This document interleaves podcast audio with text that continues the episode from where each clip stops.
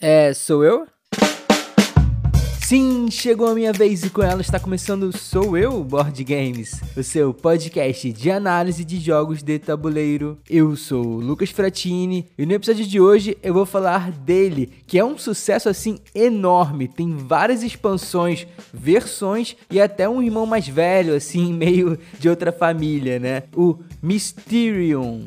Mas será que ele tem tanta coisa assim para corrigir nessas tais versões e expansões? Ou essa mistura de Dixit com detetive é só sucesso? Mas antes, se você se interessa por análise de jogos de tabuleiro, não deixa de seguir o podcast no Spotify ou na sua plataforma de podcasts favorita. E olha, eu sei que eu vivo repetindo isso, mas podcast não tem algoritmo. Compartilhe esse episódio com aquela galera que joga jogos tabuleiro com você, ajuda a espalhar organicamente a palavra do sou eu. E agora, bora lá ver o que vocês falaram sobre o episódio anterior do Invasores de City lá na Ludopédia ou no Spotify ou ainda no Instagram, porque na verdade, depois de 35 episódios, esse é o primeiro que ninguém comentou nada, cara. O que eu fiquei até meio surpreso assim. Não sei se as pessoas já jogaram Invasores de City ou não sei se o episódio foi meio autossuficiente assim que ninguém quis comentar. Na verdade, teve um comentário lá no Instagram, inclusive siga lá o Instagram,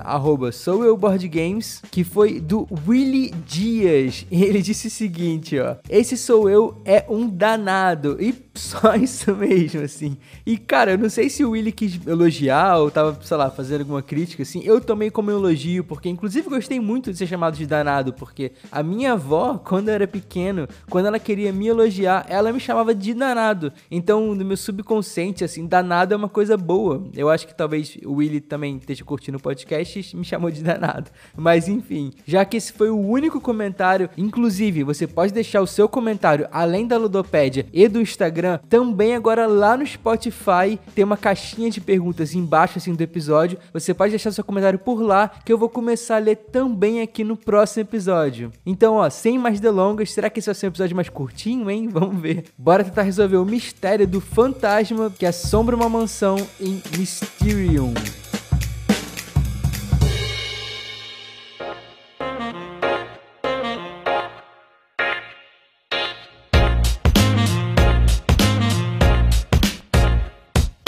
Mysterium é o jogo da dupla de designers ucranianos Alexander Nevsky e Oleg Sidorenko, que foi lançado no Brasil pela Galápagos em 2016. E essa sessão investigativa paranormal no melhor estilo Dixit encontra detetive, roda de 2 a 7 jogadores, brilhando mesmo assim a partir de 4 e ainda mais intensamente com a mesa cheia, tem peso de 1.92 de 5 no BGG e tem partidas que duram uns 40, 45 minutos, um pouco menos dependendo também, pela minha experiência. E segundo a Ludopédia, são oito as suas principais mecânicas, mas eu vou reduzir aqui só as que mais prevalecem no jogo mesmo, que são elas: gerenciamento de mãos, cooperativo, dedução, comunicação limitada e reconhecimento de padrões. Já que em Mysterium um terrível crime aconteceu há 100 anos em uma mansão no topo da colina e o fantasma desse evento assombra qualquer morador que ousa pisar no local. Mas nós, bravos médiums, estamos aqui para tentar dar um fim nisso e trazer paz a uma penada que foi acusada injustamente de um crime e condenada a remoer para sempre essa tragédia da sentença.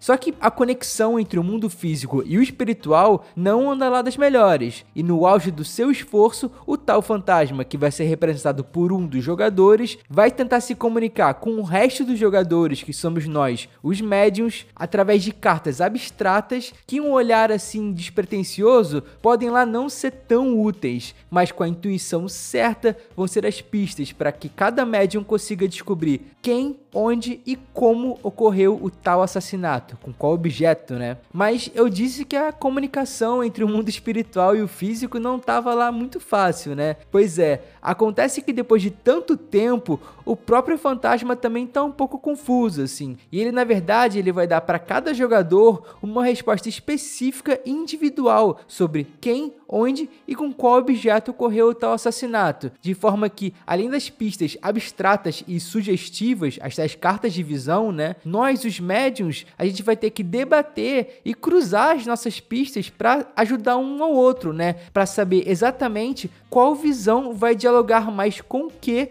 e assim saber a resposta precisa de cada um. Tá acompanhando? Ó, então, através de sete noites que são representadas por sete rodadas, essa dinâmica de fantasma se comunica e médios interpretam se repete até que todos tenham uma trinca de respostas que é pessoal. E caso alguém fique para trás e não tenha conseguido achar essa resposta final, essa trinca, né, no final da sétima noite, a nossa missão vai falhar e o tal fantasma vai ser condenado a lamentar a sua tragédia por toda a eternidade. Porém, Caso consigamos interpretar os sinais das visões, um lapso de memória vai clarear assim a cabeça do fantasma, que vai lembrar exatamente quem na verdade era o bendito assassino onde ocorreu o crime e com qual objeto. Então, assim, nessa euforia, o fantasma vai selecionar três novas cartas de visões e vai colocar elas na mesa virada para baixo. Mas aqui muita atenção, porque o jogo mudou. Agora a quantidade de cartas que cada médium vai poder ver nessa fase final,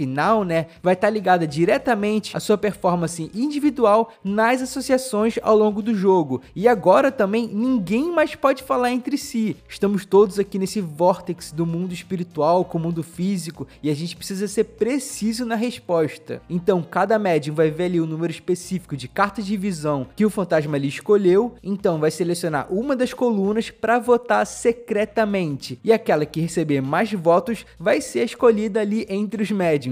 E o fantasma vai então revelar finalmente se está correta ou não a resposta. Caso positivo, o fantasma é libertado e a maldição da mansão finalmente acaba mas caso seja negativo, o mesmo destino cruel se perpetua ao nosso camarada lá do outro mundo. E bom, se você já jogou Mysterium, você deve estar estranhando que eu propositalmente omiti uma das partes do jogo e também modifiquei uma das regras na segunda parte, mas eu vou falar um pouco mais sobre isso um pouquinho mais para frente, porque mais do que um jogo só de dedução e associação, Mysterium é também um jogo sobre comunhão. Ele é uma experiência que surge dessa provocação de que uma mesa de um jogo de tabuleiro pode ser um portal para um outro mundo, um lugar isolado do resto, onde se improvisa o tempo todo e busca-se também a cooperação entre os jogadores, que nem sempre precisam falar aqui a mesma língua, pois a linguagem, na verdade, no jogo é lúdica, que é justamente aquela que é feita das interpretações das cartas e podada também pela limitação das regras do jogo. Mysterium é, na verdade, um ritornelo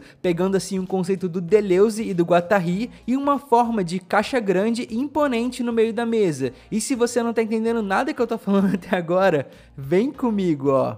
Mysterium é um desses jogos que tem como objetivo maior mostrar para todo mundo que o jogo de tabuleiro possui uma linguagem própria, com seus códigos e expressões que também dizem respeito à sua própria arte. Mesmo que, sim, pegue emprestado coisa de outras artes para fazer assim a sua linguagem, como a parte visual, às vezes gráfica, literária, audiovisual, né, tátil. Diferente das outras, no jogo de tabuleiro, o agente está ali sempre ativo e não necessariamente passivo perante o que está sendo proposto ali. Ele age e reage fisicamente às vezes, né? Construindo e desenvolvendo a sua própria narrativa que é lúdica. E aqui em Mysterium isso ocorre em uma via de mão tripla. É o fantasma que é afetado pela parte abstrata, né, das cartas. Olha aí as artes plásticas dando um alô. Então pensa em como essa mesma arte pode afetar os outros jogadores para assim fazer essa associação que ele quer que o outro adivinhe para chegar naquela resposta resposta que ele quer, né? É um diálogo, é uma conversa feita em três eixos e que se dá única e exclusivamente pela subjetividade de cada jogador. E putz, cara, isso é lindo demais, porque você tem que pensar como o outro pensa e a partir do seu conhecimento ou conceito, preconceito, caso você não conheça a pessoa, também pode acontecer, né? Além do fato de que você vai estar o tempo todo improvisando e adaptando as suas respostas de acordo com o que você ouve da discussão percepção dos outros jogadores e como que eles estão lendo e recebendo aquelas imagens. Isso, claro, eu tô falando do ponto de vista de quem joga com o fantasma, mas apesar de você ter funções claramente distintas, a do fantasma e a dos investigadores, dos médiums, Mysterium consegue a proeza de trazer uma experiência bem satisfatória e divertida em ambos os lados. Cada função tem o seu próprio estímulo e desafio pessoal. Do ponto de vista do fantasma, você é estimulado a provocar os tais gatilhos de associação nos outros jogadores, para depois que você achar que resolveu todo o quebra-cabeça, passar mal e quase ter um AVC toda vez que os outros jogadores irem para uma outra pista que na verdade está totalmente errada porque alguém deu uma sugestão ali que não sei de onde a pessoa conseguiu tirar aquela ideia, né? E você não pode falar nada, toda aquela sua estratégia foi pro ralo.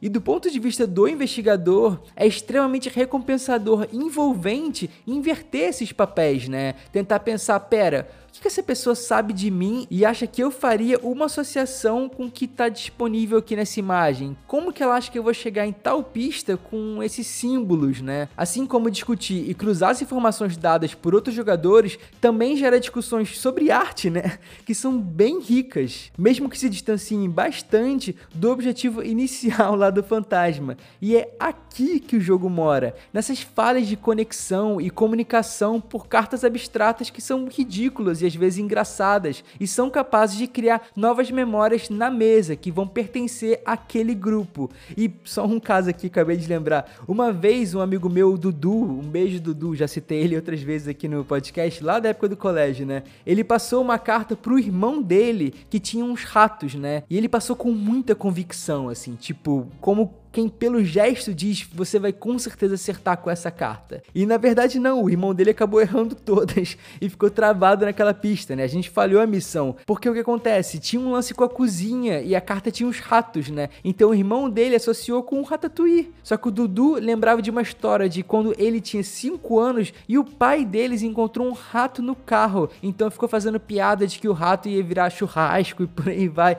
Olha o nível de abstração, assim, de resgate de memória coletiva coletiva, assim, a associação que o jogo provoca, né? E nesse sentido, com tanta imersão, é claro que o Mysterium acaba virando também um desses jogos que inspiram um evento na mesa, mas sem ter aquele teor forte de uma dedução social que às vezes gera uma briga, ou também o compromisso maior de um RPG. E cara, quando for jogar, baixa as luzes, coloca uma trilha sonora ali dos filmes da Hammer, principalmente aqueles antigões de monstro, e só embarca, assim, só vai. E óbvio, o jogo claramente se beneficia desse tipo de ambientação caso o anfitrião da noite esteja disposto a tal, mas não é mandatório, porque ele funciona também tranquilamente em um esquema mais descompromissado, quase que de um party game mesmo, com as pessoas ali já com metros cúbicos de álcool no sangue, ou qualquer outra coisa que faça todo mundo ter uma crise de riso por uma associação absurda, ou aquela revolta clássica no final, quando o fantasma revela e finalmente fala o que, que ele quis dizer com qual carta, né? Que na cabeça dele era óbvio, mas não era nem um pouco. Porque novamente, assim, parece que eu tô me repetindo, né?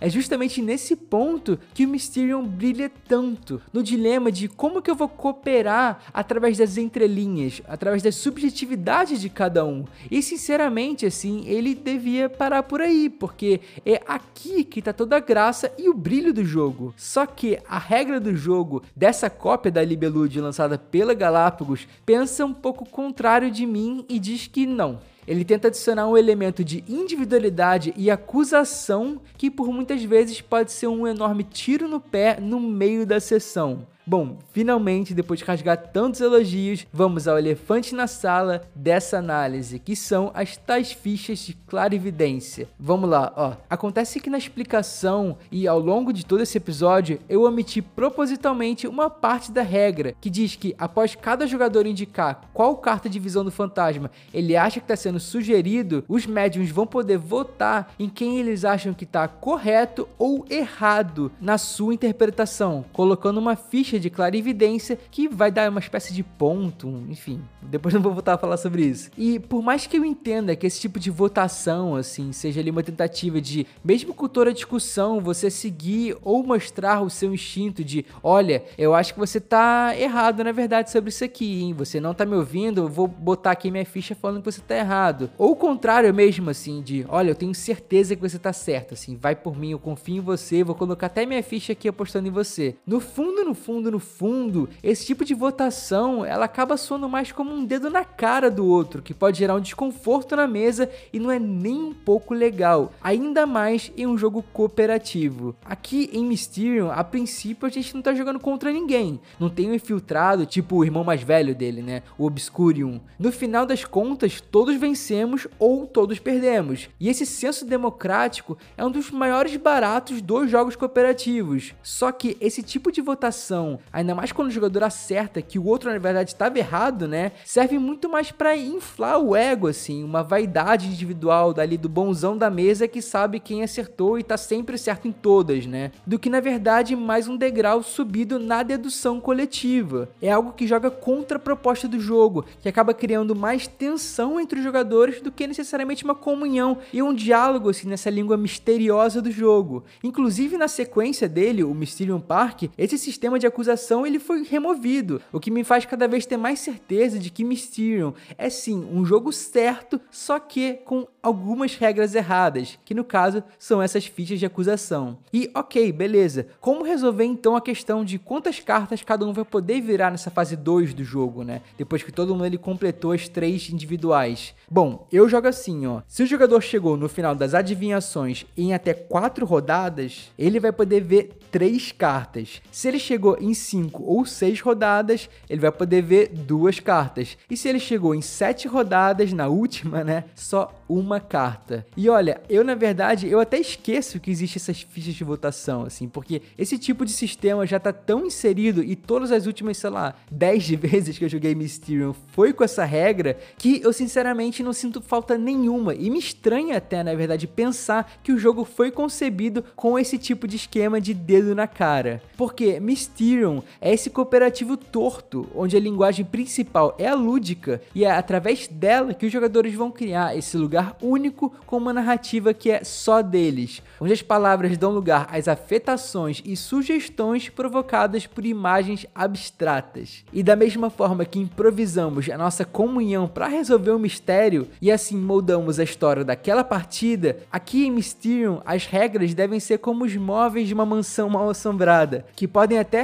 abrigar espíritos ruins, discórdia e vaidade entre os jogadores, mas que a gente pode também só esquecer algumas delas assim, bem fechadinhos no sótão, que vai ficar tudo bem. E você, já jogou Mysterium? Você tem algum outro exemplo assim de algum jogo que você acha que é um jogo certo, só que com regras erradas? Deixe o seu comentário no post do episódio lá na Ludopad ou aqui na caixinha de perguntas do Spotify, que eu vou ler alguns no próximo episódio. E se você chegou até aqui, meu muito obrigado. Eu posso te pedir de novo para seguir a gente lá no Instagram, arroba e também no Spotify ou no seu agregador de podcasts favorito. E bom, se você não gosta de regras da casa, assim, se você acha que realmente deve se respeitar o jogo como ele foi feito, eu sinto lhe dizer, você tem todo o direito de estar errado. Um beijo e até a próxima.